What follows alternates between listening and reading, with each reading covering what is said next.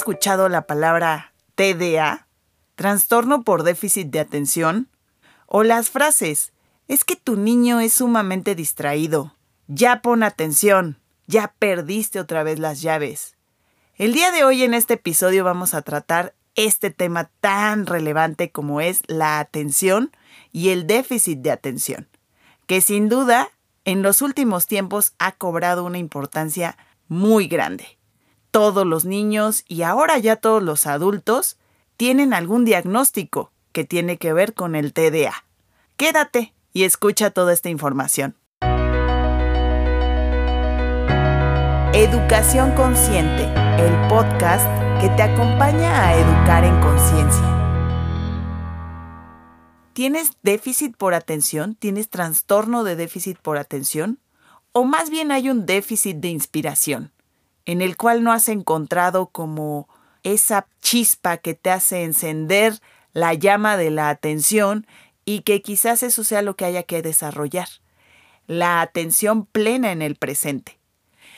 Y pues bueno, vamos a comenzar un poquito de dónde empieza este término del TDA porque cuando recién inició, pues se llamaba una lesión mínima cerebral. Lo llamaron así porque hubo un tiempo en los años 40, 50, en donde se observaba dentro de un aula a un pequeño que todo el tiempo se estaba moviendo. No podía permanecer quieto en un espacio, sentado mucho menos.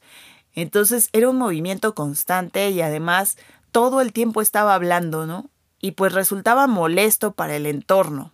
Pero algo que también se identificaba es que pues definitivamente no había adquisición de conocimientos. El niño difícilmente ponía atención en algún tema determinado porque estaba más ocupado en tratar de controlar su corporalidad que realmente estar en contacto con los conocimientos que se le estaban ofreciendo. Al ver estos comportamientos y estas dinámicas, pues surge esta indagación de buscar qué es lo que le está pasando, porque no es un patrón normal dentro de un grupo de niños de la misma edad. Al comenzar a ver estos comportamientos, pues se determina que hay una, se le puede conocer como lesión mínima cerebral. Y digo mínima cerebral porque solamente se alcanza a ver que hay, un, hay una sinapsis más rápida entre neuronas, lo cual genera como choques eléctricos. Imaginen que, que hay como muchas chispas dentro del cerebro sucediendo y eso es lo que genera que haya tanto movimiento y tantas reacciones. Pero realmente la parte intelectual del niño, la parte cognitiva, estaba íntegra. El niño podía aprender a leer, el niño tenía todas las capacidades para hacer razonamientos matemáticos. El asunto era que no podía poner atención en largos periodos de tiempo y que además su corporalidad no la podía controlar. Al paso de los años, en la década ya de los noventas es cuando formalmente sale el término trastorno por déficit de atención con hiperactividad. La hiperactividad se vio como un elemento que no es que siempre se presente. Hay niños que tienden a tener o personas que tienen grados de distracción muy altos. Entonces se llega a la conclusión de que la hiperactividad, que es este movimiento corporal constante en el que todo el tiempo tienes que estar manifestándote a través del movimiento, no siempre se presenta en todos los casos. Por eso es que es una añadidura a este término o a este déficit y no tanto es como una sola de sus vertientes. La parte de la agresividad o la impulsividad también es un elemento que no en todos los casos está presente. La impulsividad tiene que ver más con estas reacciones rápidas que en ocasiones hasta nos pone en peligro de una cuestión moral o de una cuestión física. ¿A qué me refiero con una cuestión moral? A que, por ejemplo, cuando habla sin filtro, ¿no? Cuando dicen es que esta persona dice las cosas como se le vienen de la cabeza y la suelta. Eso ya se considera un grado de impulsividad importante porque quiere decir que la persona no está consciente de lo que está hablando o que no entiende el alcance que pueden tener sus palabras. Y lo mismo pasa con la agresividad las personas que, por ejemplo, van en el coche y van peleando con todos los que están a su alrededor, pues hay un grado ahí de agresividad importante que se puede considerar dentro de este trastorno eh, por déficit de atención. Entonces esto no engloba solo a los niños, tiene también que ver con la vida adulta. El asunto es que al día de hoy ha cobrado una importancia pues sumamente eh, grande, ¿no? En, en la parte educativa, porque es donde vemos el reflejo de cómo se da en las aulas. ¿Qué sucede? Que los maestros, al tener este tipo de conductas dentro del aula, pues empiezan a llamar a los papás que están involucrados en esta situación, ¿no? Cuando empieza a haber estos llamados de atención hacia los padres de familia, pues inmediatamente los papás empiezan a buscar solución, empiezan a ver qué es lo que sucede. Y aquí es donde entra la parte médica. Siempre se va a necesitar de un especialista que nos ayude a llevar la situación a buen término. Sin embargo, son grandes oportunidades de negocio este tipo de diagnósticos. Si bien la parte médica pues tiene esta obligación de ofrecer un, un, diagnóstico y una curación para esa situación. Pero también está esta parte en donde tenemos que investigar un poquito más allá y no solamente ofrecer paliativos para medio sostener la situación. Y es aquí la invitación a que lo puedas ver desde diferentes perspectivas. Como padres de familia, como personal educativo y docentes, y como médicos y especialistas que estamos atendiendo el caso. Es decir, que lo primero que hay que ver es el entorno del niño. ¿Qué es lo que está pasando a nivel comunidad? ¿Cómo se está manifestando su familia? ¿Cómo vive? ¿Qué conductas observa en casa? Como empezar a hacer esta indagación de ver qué es lo que está pasando en el entorno del niño y revisar por qué se está presentando esta situación. Otra parte que tenemos que ver y que es muy importante es el cómo está biológicamente el niño y fisiológicamente. Creo que aquí es donde entra la primer parte médica, en donde el niño tiene que ser revisado de que toda su fisiología, toda la parte neurobiológica de su cerebro, y todo lo que tiene que ver con los componentes de su anatomía estén perfectamente viables. Creo que partiendo desde esa premisa vamos a poder ir eliminando muchas de las cosas que podrían ser indicadores de alguna enfermedad mental o emocional o de este tipo. Otra parte que también tenemos que ver son los intereses del niño.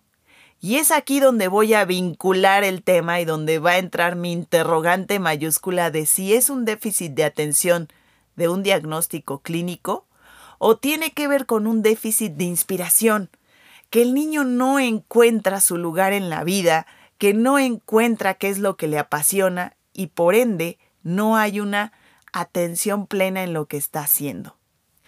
Y aquí es un punto bien importante para llegar a la primera conclusión de ver qué es lo que le está afectando primero a mi niño. Como papá, tienes una gran tarea de observador, de estar al pendiente de ver las conductas, pero también observar más allá de etiquetarlo y decirle te portas mal, ¿por qué no haces caso? Es como darle la oportunidad al niño de que se exprese. Hay una cosa que a mí me encanta en el proceso que yo facilito de Psyche, que ya, ya por ahí tuvimos un, un episodio previo de qué es Psyche, pero hay una parte bien bonita que me gusta de este proceso, que es cuando atiende cuestiones de salud y bienestar. No es una opción curativa. Quizás lo pueda hacer, pero de inicio la primer promesa de este proceso es identificar al mensajero. ¿Qué te quiere decir esa condición o esa enfermedad, si lo quieres llamar así? ¿Por qué se está presentando? Es como ponerte los ojos del escucha activo de decir, ¿por qué se me está presentando esta condición en la vida? ¿Por qué constantemente mi mente no puede enfocarse en lo que le interesa? Y aquí es una parte bien importante de observar, porque si matamos al mensajero con medicamentos o con situaciones paliativas, nunca vamos a entender el origen y nunca vamos a entender de dónde viene esta situación. Y eso puede llegar a ser muy inconsciente, porque entonces nunca te haces cargo del proceso de ver qué es lo que realmente está pasando. Y entonces nos coloca en una situación muy cómoda de decir, pues así es mi niño, está enfermo y le tengo que dar medicamento y tiene que ir al tratamiento y todos entiéndanlo porque él está mal. ¿No te parece muy corta esta conclusión? Creo que es mucho más empoderador cuando logras encontrar ese mensaje, lo escuchas y lo atiendes. Y no es algo que tengas que atender tú solo, o tú sola, o tu niño solo, o el adulto solo. Ahí es donde puedes encontrar en los especialistas una opción de sanación y de curación que sea realmente efectiva para ti. Porque muchas veces me ha tocado observar que los niños no es que sean así, sino que están manifestando estar en contra de un sistema que realmente no los entiende. Y esto pasa en las escuelas y en muchos de sus ambientes en donde quizás no están siendo entendidos y escuchados los niños desde un lugar muy genuino de saber qué es lo que están buscando y qué es lo que quieren. He visto cómo cuando las situaciones se acoplan a sus estados de, de interés, los niños salen adelante de una manera muy pacífica y los papás también, porque los papás Muchas veces cuando están inmersos en estos caos de no saber qué hacer con los pequeños, pues logran tener estos chispazos de realidad en donde está funcionando. ¿Y por qué está funcionando? Porque estamos siendo observadores de la situación y no solamente calificadores de la situación. Así que te invito a ver esta posición de, de convertirte más en un observador que en un enjuiciador de la situación. Y entonces aquí te quiero platicar un poquito más en base a ejemplos, cómo es que puedo yo ver estos dos caminos de atención en el que si es un trastorno por déficit de atención comprobado, en el cual ya pasó cierta cantidad de tiempo, ya hicieron varias pruebas, ya se hicieron varios estudios, no solamente de neuroimagen, o baterías de contestación para los maestros o los papás, sino que todo ese cúmulo de información ya recibió una, un abordaje por parte de los médicos y todos en colectivo determinan que si el niño efectivamente sufre de un trastorno por atención con hiperactividad o con agresividad, bueno, pues entonces darle por ahí. Pero la parte clínica te puedo decir que se lleva a veces de 3 a 5 años la determinación. Y no lo puedes hacer en un niño menor a 7 años de edad. Estos diagnósticos clínicos es cuando un niño ya tiene arriba de 8 años, ya está en la primaria, casi la primaria alta, o si no es que en la adolescencia. Vaya, es un diagnóstico que lleva mucho tiempo de determinar. Así que no nos vayamos por el camino fácil cuando es clínico el asunto.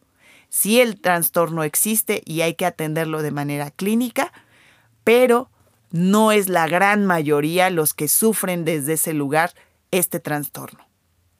Ahora, esta visión un poco más observadora y de llevar un análisis más profundo tiene que ver con el déficit de inspiración, en el cual quizás el niño no se está expresando de manera correcta dentro del salón de clases en donde está. Y aquí sí nos toca ser como papás muy honestos en revisar si esa es la escuela indicada para nuestro hijo o no lo es. Porque definitivamente hoy en día hay muchísimas metodologías que están surgiendo para atender este tipo de situaciones, en donde los niños aprendan a aprender de diferente manera. Simplemente la forma en la que hoy se expresa la educación nos está poniendo frente a nuevos retos. Y si como docentes no lo sabemos afrontar y queremos seguir arraigados a la educación antigua de un pupitre, un lápiz, un cuaderno y dictados, no vamos a explorar todo el potencial que tienen ahora los niños de descubrimiento. Los niños ya no necesitan información. Los niños no son una vasija que haya que llenar de información para que después puedan ser exitosos. Los niños ya tienen la información. ¿Qué nos toca hacer ahora como educadores? Encaminar esa información. crearles un pensamiento crítico, crearles un pensamiento reflexivo en cuanto a lo que están recibiendo y que ellos sean capaces de tomar sus decisiones en cuanto a esa información. Y entonces sí vamos a poder ir descifrando qué es lo que le inspira, qué le gusta hacer, por qué le gusta bailar, por qué le gusta tocar un instrumento. Cuando te empiezas a poner en este papel de ver qué es lo que le interesa a mi niño, ahí como papá tienes que revisar tus creencias al respecto. Porque muchas veces esas creencias te van a limitar para poder dejar que él se exprese. Entonces hay que cuestionarnos esas creencias. Así que, para ir cerrando este tema, quisiera yo dejarte cosas por hacer. Lo primero que yo te diría es que busques personas o especialistas que vayan en comunión con esta idea de indagar realmente el problema. Que no solamente te vayan a decir, el niño está enfermo, le pongan un sello a la receta, te la den y vayas a la farmacia y compres una pastilla. Si esa es la solución que te da el especialista, yo te invitaría a buscar otro tipo de soluciones, porque no todos somos iguales y no todos somos como máquinas que vamos a reaccionar igual ante los diagnósticos. Otra cosa que te voy a recomendar, las actividades extraescolares. Definitivamente cuando un niño está en la búsqueda de saber qué es lo que le apasiona en la vida, no importa si de repente un mes le encanta el ballet, otro mes le encanta el jazz, y luego te cambia completamente por la pintura y luego te cambia completamente por la música. El niño necesita conocer qué es lo que le hace feliz habemos especialistas que te podemos ayudar en esta situación de asesoramiento para una buena actividad extraescolar y cómo llevar tu camino en este, en este lugar de, de descubrimiento de qué es lo que le apasiona a tu niño. Te puedo decir que habemos especialistas. Yo me dedico a eso. Eh, a lo largo de 15 años que he vivido de las clases extraescolares, específicamente del ballet, te puedo decir que estoy capacitada para darte un asesoramiento y que lo primero que voy a hacer es escuchar tus necesidades y la de tu pequeño. Otra herramienta que yo te diría que es súper fácil de trabajar con los niños es Psyche. Psyche es este programa que te ayuda a cambiar estas creencias limitantes de lo que sea. Y créeme, Psyche en los niños es súper fácil de trabajar porque los niños no tienen esta resistencia al cambio ellos actúan y con que se sienta bien, se van a dejar fluir y podemos trabajar con ellos desde un nivel muy expansivo. Y por último, otra herramienta que creo que es fundamental que acoples en tu vida como papá, pero también que tus hijos formen el hábito, es la meditación, que puede ayudarte muchísimo a tener este contacto contigo mismo, a escuchar tu voz interna, y a poder de verdad encontrar esa solución que tanto estás buscando. Y bueno, te dejo aquí mis redes sociales. En Instagram me encuentras como Clau Galindo. En Facebook también me encuentras como Clau Galindo, facilitadora de Psyche. También soy musicoterapeuta. Tengo especialidad en danza clásica y la adopto a la parte terapéutica también. Entonces, pues bueno, te puedo ofrecer diferentes actividades terapéuticas o procesos que te ayuden a tu mejora y pues ahí nos encuentras. No dudes en contactarnos y muchas gracias por la escucha. Pásenla bonito.